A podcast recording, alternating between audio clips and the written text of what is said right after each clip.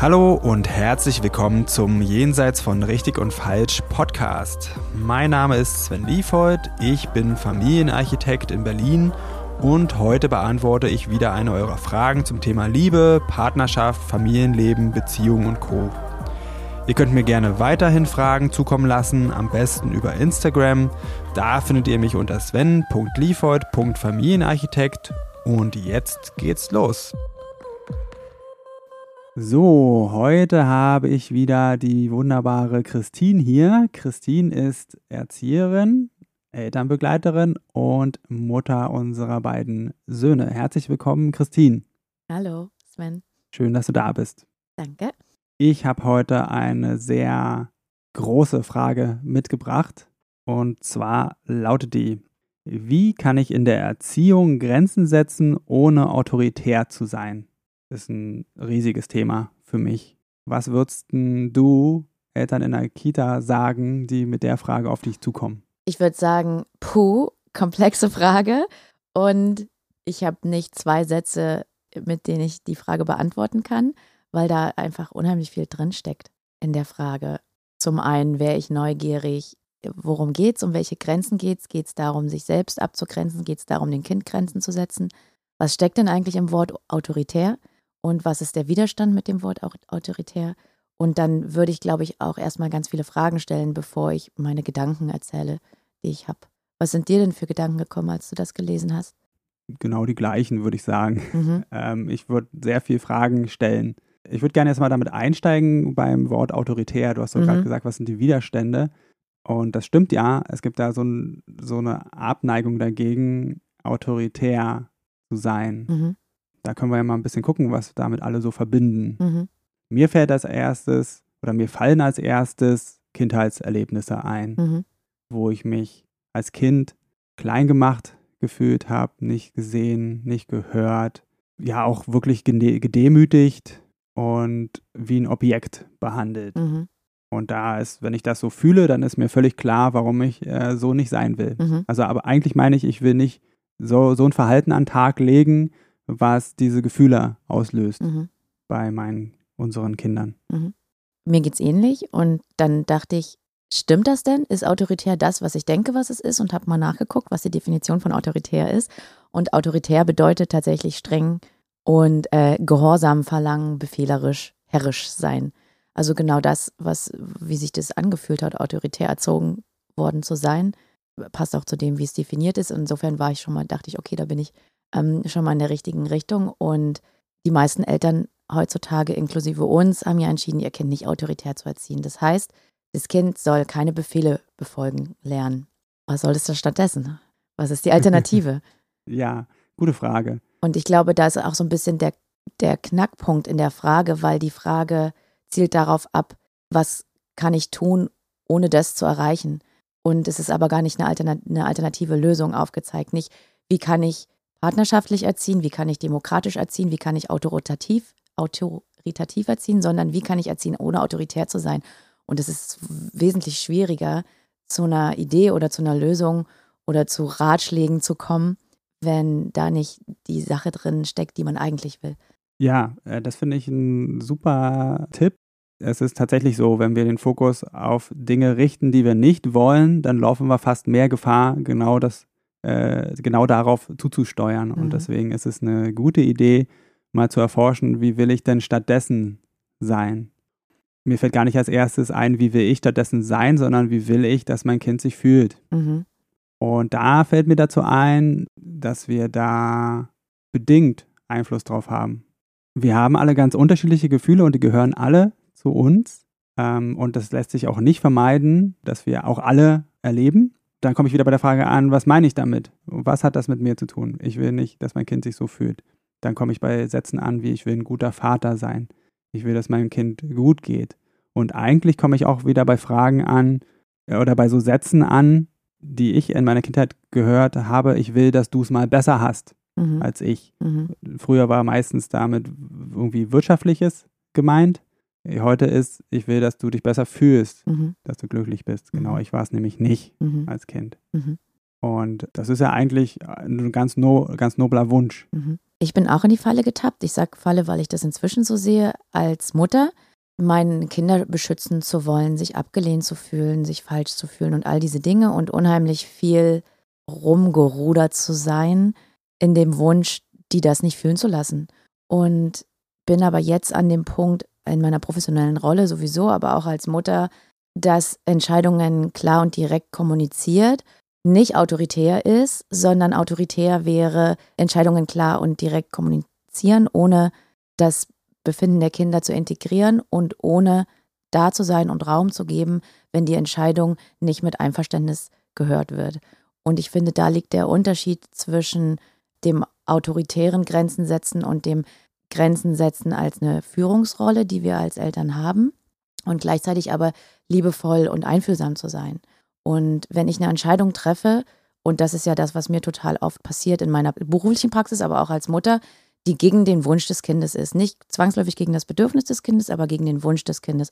Und dann einfach mich darauf einzustellen, dass Widerstand kommt und Wut vielleicht und eine Reaktion, die mir ganz klar ausdrückt, ich bin nicht einverstanden mit der Entscheidung, die du getroffen hast. Und wenn ich mich darauf einstelle und Raum gebe und diesen Raum halten kann, indem ich Verständnis habe für die Gefühle des Kindes, ohne gleichzeitig meine Entscheidung in Frage zu stellen und zu verändern, dann glaube ich, ist das ein Grenzen setzen, ohne autoritär zu sein. Also kann man vielleicht zusammenfassend sagen, es ist gar nicht autoritär, wenn man Entscheidungen trifft, mit denen das Kind nicht einverstanden ist.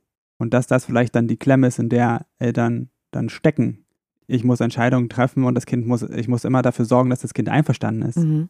Ja, die Erfahrung habe ich auch viel gemacht in, in meiner Berufspraxis, dass unheimlich viel unternommen wird, um das Kind d'accord zu stimmen mit dem, was man entschieden hat, auch wenn es eigentlich nicht einverstanden ist. Und ich den Eindruck habe, dass es manchmal viel schneller vorbei ist und viel leichter, wenn man die fünf Minuten einräumt, die es braucht, um den Wutanfall zu halten, ja. der kommt. Deswegen ist man ja auch nicht gleich herzlos. Man kann das sehr gut begleiten, man kann dafür Verständnis haben für die Gefühle. Das finde ich, die Sachen sind sehr, sehr wichtig, da alle Beteiligten ernst zu nehmen, sowohl sich selbst mit den Dingen, die man als Elternteil so beachten muss, die Verantwortung, die man trägt und irgendwie, dass man auch noch einen Alltag organisieren muss und auch die eigenen Wünsche, Bedürfnisse und eben die, Gefühl, äh, die Gefühle des Kindes, wenn es ein Nein kriegt. Ja. Ich erlebe immer wieder, wenn das da, das sein darf, was gerade da ist, was es auslöst, dann ist das wie so ein kleines Gewitter und das zieht auch wieder vorüber. Mhm. Da kann ich sagen, da nimmt ein Kind keinen Schaden dran, das stärkt es ja. eher noch. Ich denke auch, es ist viel, viel wichtiger, Strategien zu entwickeln, mit den Gefühlen umzugehen, sich abgelehnt zu fühlen, sich falsch zu fühlen, sich nicht gehört zu fühlen, Strategien zu entwickeln, um damit umzugehen, statt Eltern zu haben, die versuchen, auf Brechen und Biegen zu vermeiden, dass ihre Kinder sich so fühlen.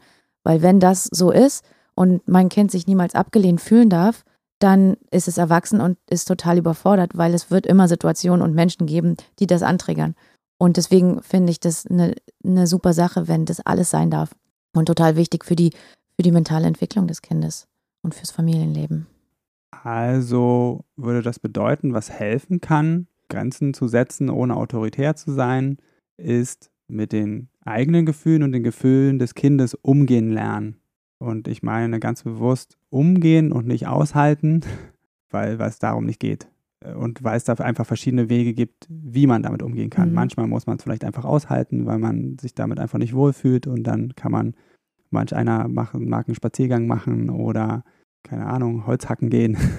Und für andere ist es total hilfreich, sich da reinzubegeben. Ich habe ein schönes Beispiel von einer Mutter aus, mein, aus meiner Kita. Die hat mir erzählt, dass ihr Sohn immer die Treppe hochgetragen werden wollte und die wohnen, glaube ich, ganz oben. Und dann wollte sie das, irgendwann wollte sie das nicht mehr aus körperlichen Gründen und hat Nein gesagt. Und ihr Sohn hat getobt und gewütet und wollte nicht alleine die Treppe hochgehen. Und sie hat gesagt, nein, du musst die Treppe alleine hochgehen. Und das ging eine ganze Weile und sie hat dann entschieden, statt sauer auf ihr Sohn zu sein, weil er nicht einverstanden war mit ihrer Entscheidung, sich einfach daneben zu setzen und bei ihm zu sein. Und es hat lange gedauert, hat sie erzählt. Und sie war bei ihm und dann hat sie mal über den Kopf gestrichen und mal über den Rücken. Und wenn er keinen, nee, nee, wollte, ist ein Stück weggerückt und hat diesen ganzen Prozess, hat ihn diesen ganzen Prozess mit all den Gefühlen, durch die er gegangen ist, begleitet. Und irgendwann war es zu Ende. Und dann hat er ihre Hand genommen und dann sind sie die Treppe zusammen hochgegangen. Und ich habe als Mutter selbst schon so viele solcher Situationen erlebt. Ich habe schon so viele erlebt, wo ich dann an diesem Beispiel gesagt hätte, nee, du musst die Treppen hochgehen, weil du bist jetzt alt genug, um die Treppen hochzugehen. Oder du musst jetzt die Treppen hochgehen, weil ich will nicht, ich kann nicht und ich will nicht und du schaffst das.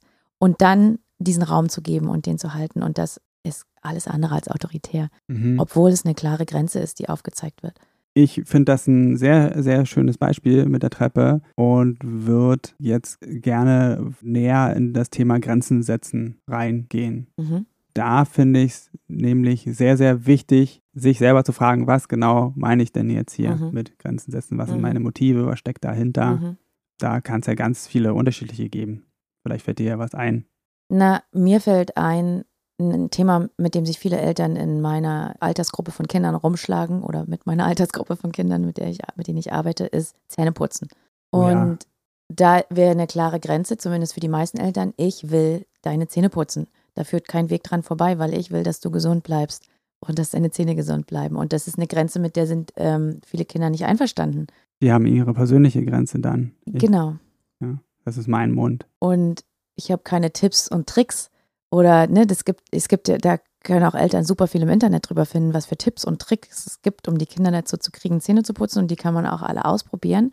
Ich selbst bin eher ein Fan davon, das klar zu sagen. Ich will, dass deine Zähne geputzt werden und das kann jetzt fünf Minuten dauern oder 15 Minuten, aber wir werden deine Zähne putzen. Und Mhm. dann zu sehen, was kommt, Widerstand, weglaufen, wiederkommen. Äh, Da können ganz viele unterschiedliche Szenarien ausgehen, aber dabei zu bleiben, ne, autoritär wäre, wir putzen deine Zähne, ich nehme dich, ob du willst oder nicht, und mach dir jetzt die Zahnbürste in den Mund und putz die Zähne, wäre autoritär. Und nicht autoritär wäre dabei zu bleiben, das wird hier passieren und wir kommen da nicht drum rum und wir finden einen Weg, wie das passiert. Und das kann jetzt aber auch eine Weile dauern, aber wir kommen da nicht drum rum.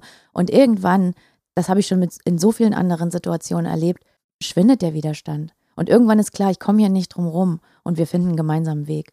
Kostet halt viel Zeit und viel Kraft und viel Auseinandersetzung mit den ganzen Gefühlen, die in einem losgehen. Ja, genau.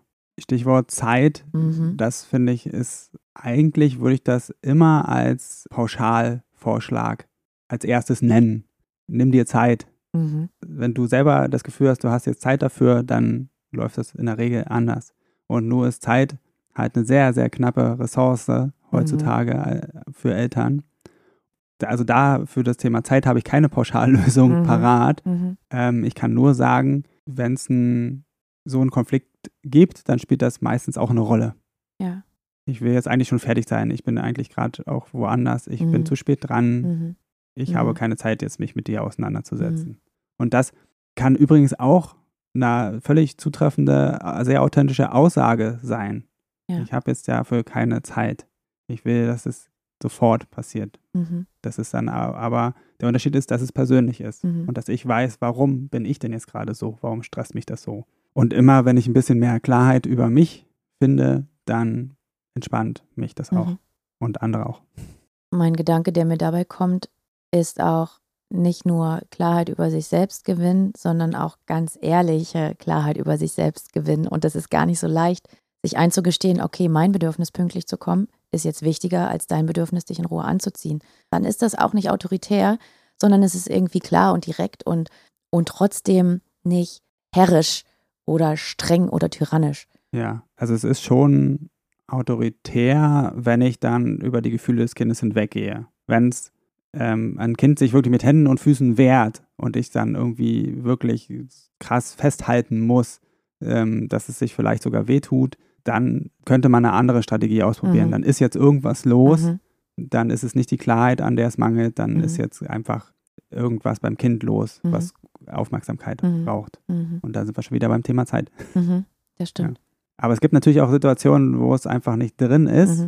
Und da sage ich, da kann man sich auch hinterher entschuldigen, wenn die Zeit dann da Uns ist. passieren so viele Fehler als Eltern und Kinder sind so, sind so leicht im Vergeben. Und ich glaube, es ist nicht schlimm, nicht alles richtig zu machen.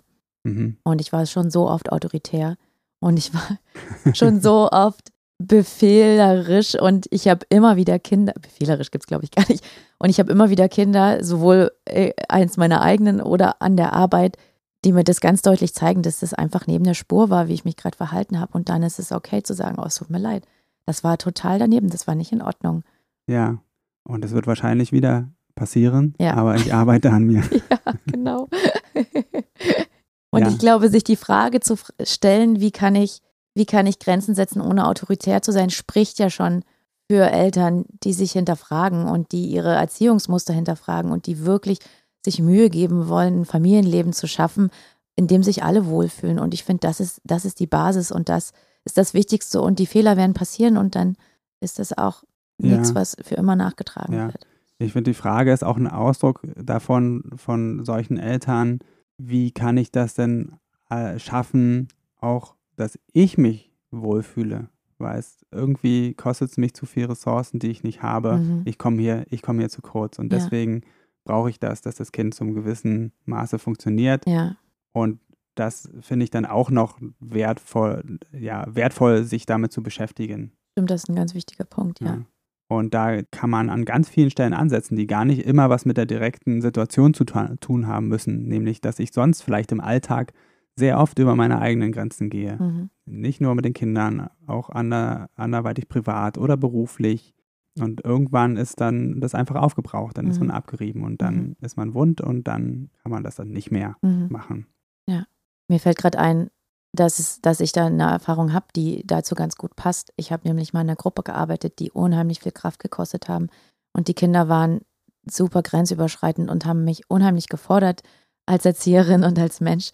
Und ich bin nach Hause gekommen und war total gereizt und wenig geduldig mit meinen eigenen Kindern oder mit unseren eigenen Kindern. Und ich habe immer gesagt, ich habe meine Empathie für heute schon aufgebraucht. Und ich kann so nicht arbeiten, weil ich will nach Hause kommen und ich will Empathie übrig haben für meine eigenen Kinder. Und habe dann halt gemerkt, dass ich, dass ich ständig über meine Grenzen gehe an der Arbeit. Und das hat sich dann in einer, durch, die, durch das Arbeiten in einer anderen Gruppe geändert. Und das heißt, das muss nicht zwangsläufig, dass ich gereizt bin oder ungehalten mit meinen eigenen Kindern, muss nicht zwangsläufig was mit unserer Beziehung zu tun haben, sondern wie du sagst, dass es einfach andere Bereiche geben kann, wo ich ständig über meine Grenzen gehe, sodass zu Hause dann alles funktionieren muss. Ja, Und das ist nicht in der Beziehung mit dem Kind zu kitten. Ja. Okay, dann lass uns mal ein bisschen zusammenfassen jetzt. Mhm. Was nimmst du mit heute? Also, was ich mitnehme aus unserem Gespräch ist, dass das ein ganz schön komplexes Thema ist, dass unfassbar viele Unterthemen noch in den beiden Worten Grenzen und autoritär drinstecken. Was ich mitnehme, ist, dass Grenzen zu setzen verschiedene Herausforderungen mit sich bringt. Zum einen, sich darauf einzustellen, den Unmut des Kindes auszuhalten und mit Gefühlen, die unbequem sind und unangenehm sind, umzugehen. Beiden Seiten, auf der eigenen und auf der des Kindes. Dann nehme ich mit, dass es viel mit einem selber zu tun hat und dass es hilfreich ist, sich selbst zu hinterfragen, was ist denn hier gerade, worum geht es mir denn eigentlich gerade und wo kommt meine Persönlichkeit da unter, worum geht es hier genau, das zu hinterfragen und in sich reinzuspüren. Was kommt dir noch?